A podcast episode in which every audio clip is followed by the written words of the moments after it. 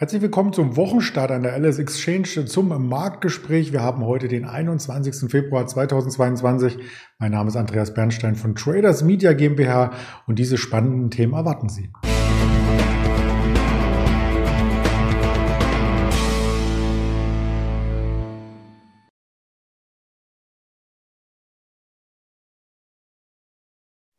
Die 15.000 steht im Fokus beim DAX. Hält sie, hält sie nicht frühzeitig am Morgen waren wir schon etwas weiter davon entfernt. Jetzt nähern wir uns wieder der Marke. Das werden wir als erstes klären und natürlich auch auf die Großwetterlage schauen. Und bei Großwetterlage ist nicht nur die Ukraine-Krise gemeint, sondern tatsächlich auch das Wetter. Was hat das für Auswirkungen auf die Allianz?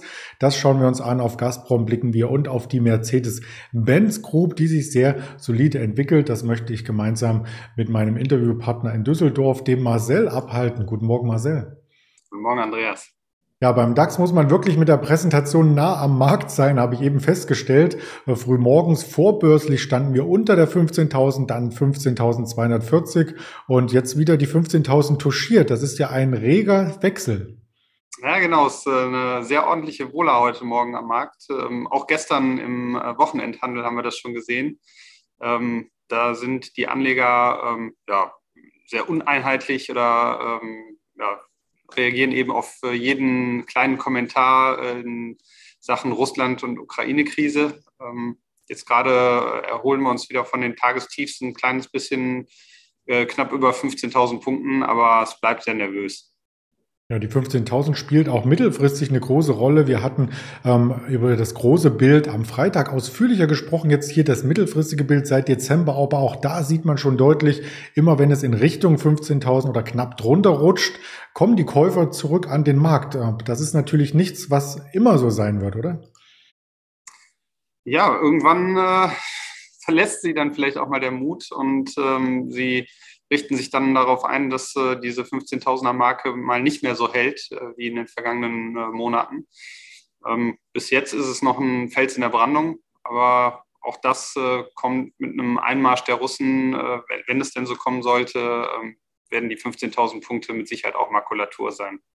Ja, das äh, orakelt man am Markt. Deswegen der Freitag auch schon mit Kursabschlägen heute aktuell im Plus äh, der Markt. Und du hattest gerade gesagt, ja, die Russen, man weiß nicht genau, wie sie reagieren. Was dazu geführt hat, dass wir erstmal stark gestartet sind, war eine, ähm, eine Gesprächsbereitschaft von Wladimir Putin und Joe Biden. Ähm, ob die sich jemals wieder die Hände jetzt reichen, das darf aber auch bezweifelt werden.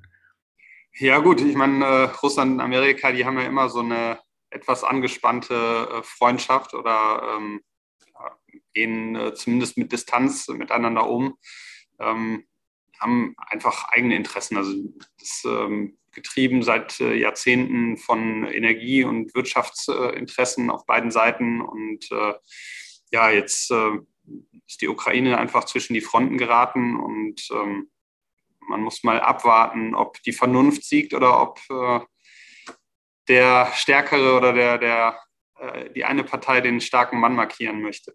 Ja, wir wollen nur das Beste hoffen für die Menschen, dass es eben nicht ähm, eskaliert dort. Aber wenn du Energie ansprichst, da denke ich immer an Gazprom und das ist auch die erste Aktie, die du uns mitgebracht hast.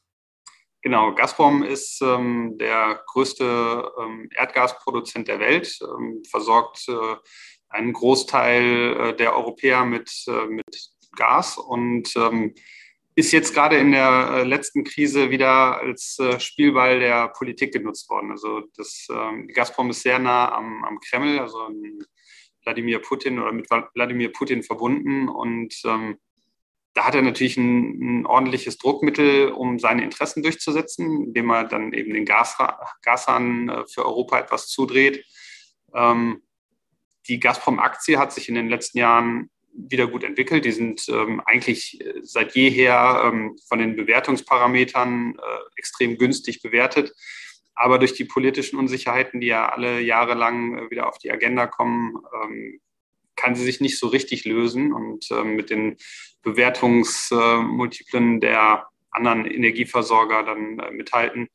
Und auch jetzt wieder, also waren im Hoch auf äh, über 9 Euro, sind jetzt gerade unter 7 Euro gefallen. Ähm, hält sich eigentlich noch erstaunlich gut die letzten Tage für die Zuspitzung der Krise, aber es ist ja auch noch nichts passiert. Das stimmt, aber passiert ist auf einer anderen ähm, Wetterlage etwas, an einer anderen Wetterfront, und zwar beim Thema Unwetter. Da sind einige Stürme, sogar Orkanböen über Deutschland hinweggefegt, haben zu Zerstörung geführt. Auch am Wochenende wieder, ich weiß nicht, wie es bei dir in NRW war, hier in Potsdam hat ganz schön viel Wald gewackelt. Ja, wir hatten auch, also zwei Tage am Wochenende ähm, hat es ordentlich gepustet und ähm, man hat dann immer mal besorgt aus dem Fenster geschaut, ob äh, die Bäume halten oder äh, die Mülltonnen wegfliegen. Ähm, toi, toi, toi ist bei uns nichts passiert, aber man hat schon gemerkt, ähm, ja, da werden wahrscheinlich das ein oder andere Dach wird es wahrscheinlich nicht überstanden haben. Ja, auch die Deutsche Bahn, die klagt über tausende Kilometer von Streckennetzen, die erstmal wieder gerichtet oder mit Strom versorgt werden müssen. Also die Aufräumarbeiten, die dauern an. Und die Frage dabei ist natürlich immer, also Gott sei Dank wenig Tote. Also es gab welche, das ist traurig, aber es hätte viel, viel schlimmer kommen können bei den Windböen, die man da auch im Fernsehen verfolgen konnte. Aber wer räumt denn das Ganze aus und was machen überhaupt die Versicherer in so einer Situation?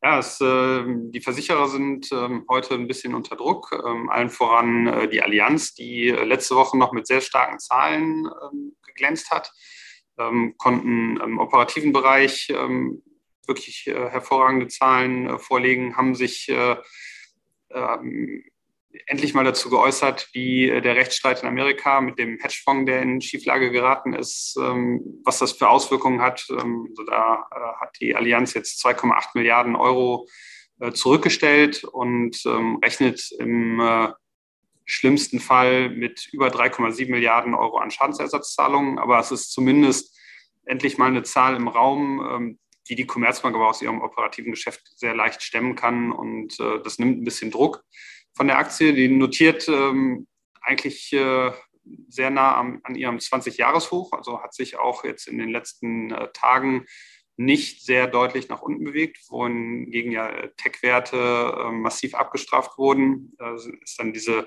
Old Economy und Finanzwerte, ähm, die konnten vom, vom Wandel in, äh, den, in der Anlegergunst profitieren. Gleichzeitig äh, wird, die Allianz wahrscheinlich auch von der Zinswende ähm, stärker profitieren. Und ähm, ja, ein uneinheitliches Bild. Also auf der einen Seite die äh, Schadensersatzzahlung, die da jetzt vielleicht auf äh, die ähm, Sachversicherungssparte zukommt, aber verbunden mit den sehr, sehr hervorragenden Zahlen letzte Woche wird die Allianz wahrscheinlich ja, um das aktuelle Niveau jetzt heute pendeln. Mhm. Das ist auch das Vor-Corona-Niveau übrigens, also ähm, charttechnisch sehr, sehr interessant, wo wir da aktuell bei der Allianz äh, stehen.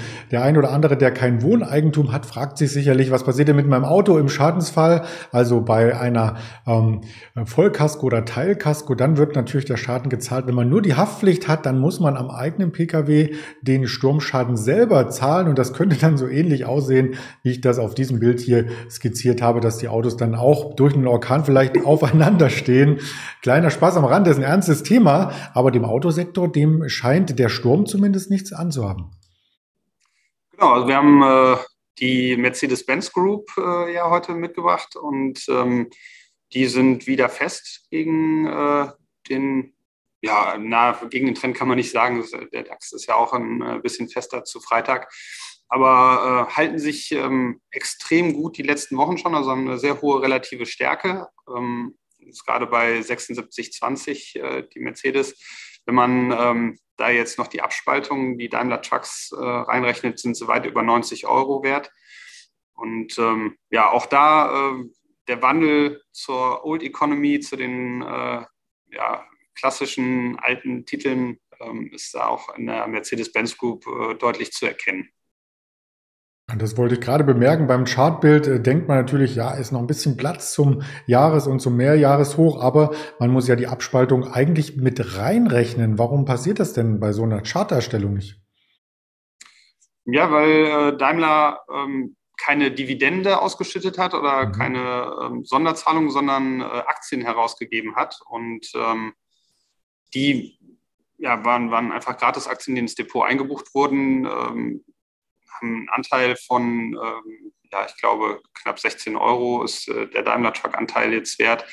Und ähm, ja, den rechnet man eigentlich dann nicht in den, in den Chart ein, sondern äh, ja, hat einmal den Abschlag und äh, sieht es in seinem Depot. Mhm. Aber äh, auf Chartbasis äh, ist es schwer, das einzurechnen. Ja, für mich als Charttechniker ist es dann immer schwer, mit sowas umzugehen. Aber klar, wer die Aktie im Depot hat, der weiß Bescheid und hat ja vom Vermögenswert her ähm, alles viel, viel besser im Blick. Wir blicken bei der Branche natürlich auch auf die Newcomer, auf die potenziellen Angreifer von den etablierten Automarken. Und da kommt in dieser Woche zum Beispiel auch noch eine Nikola mit äh, Quartalszahlen. Jetzt wissen wir von den letzten Quartalzahlen aus den USA, aus dem Technologiebereich, da wurde er abgestraft. Könnte das vielleicht hier für bessere Stimmung sorgen? Das ist die äh, gute Frage. Also Nikola hat ja in der Vergangenheit äh, bisher nie durch ähm, so viele positive Meldungen geglänzt. Äh, man sieht es auch am, am Chartverlauf, äh, notieren eigentlich äh, nahe ihres äh, Tiefstkurses. Und ähm, die sind, also Nikola ist ja ein, ein ähm, Hersteller oder also will sich zum Hersteller von Wasserstofftrucks entwickeln. Ähm, inwieweit das jetzt äh, gegen groß etablierte Konzerne wie Daimler, Daimler Trucks ähm, dann standhält und die Technik von Nikola, also von einem neuen Player, so viel besser ist als die etablierten Autobauer und ähm, Lkw-Hersteller.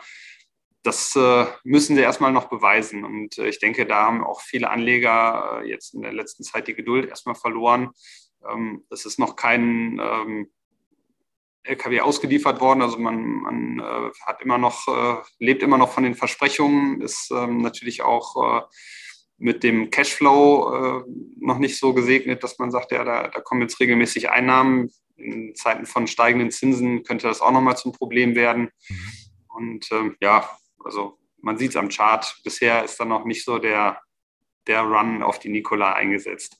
Ja, in Foren habe ich mal quer gelesen zu dem Thema und da heißt es ähm, fast eintönig, es kann ja nur positiv überraschen bei dem Aktienkurs. Also ich bin gespannt und wer ebenso gespannt ist, der wird sich mit der Übersicht jetzt hier freuen, um genau einen Überblick zu erhalten, wann denn solche Zahlen in dieser Woche kommen. Da heute in den USA Feiertag ist, kommen nachbörslich, also nachbörslich in Anführungsstrichen, nur wenige Zahlen, aber ab morgen geht's dann richtig los mit einer Teladoc, zum Beispiel mit einer Mercado Libre, auch die hatten wir schon porträtiert präsentiert, ähnlich wie die Palo Alto und Macy's als großes Kaufhaus noch ein herkömmliches Unternehmen, nicht aus dem Technologiesektor. Am Mittwoch geht's dann weiter mit einer Herz, mit einer eBay, mit einer ähm, Lemonade und der Booking Holding aus dem Reisesegment und Donnerstag stehen sie dann an. Die Moderna-Zahlen, die Nikola-Zahlen, Coinbase, Etsy, Beyond Meat, Open Door. Also da kommt einiges auf uns zu noch in dieser Woche, worüber wir berichten können auf den Kanälen der Alice Exchange.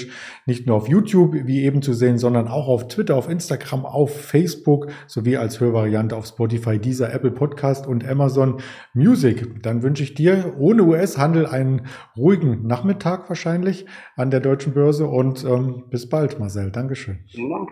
Bis bald.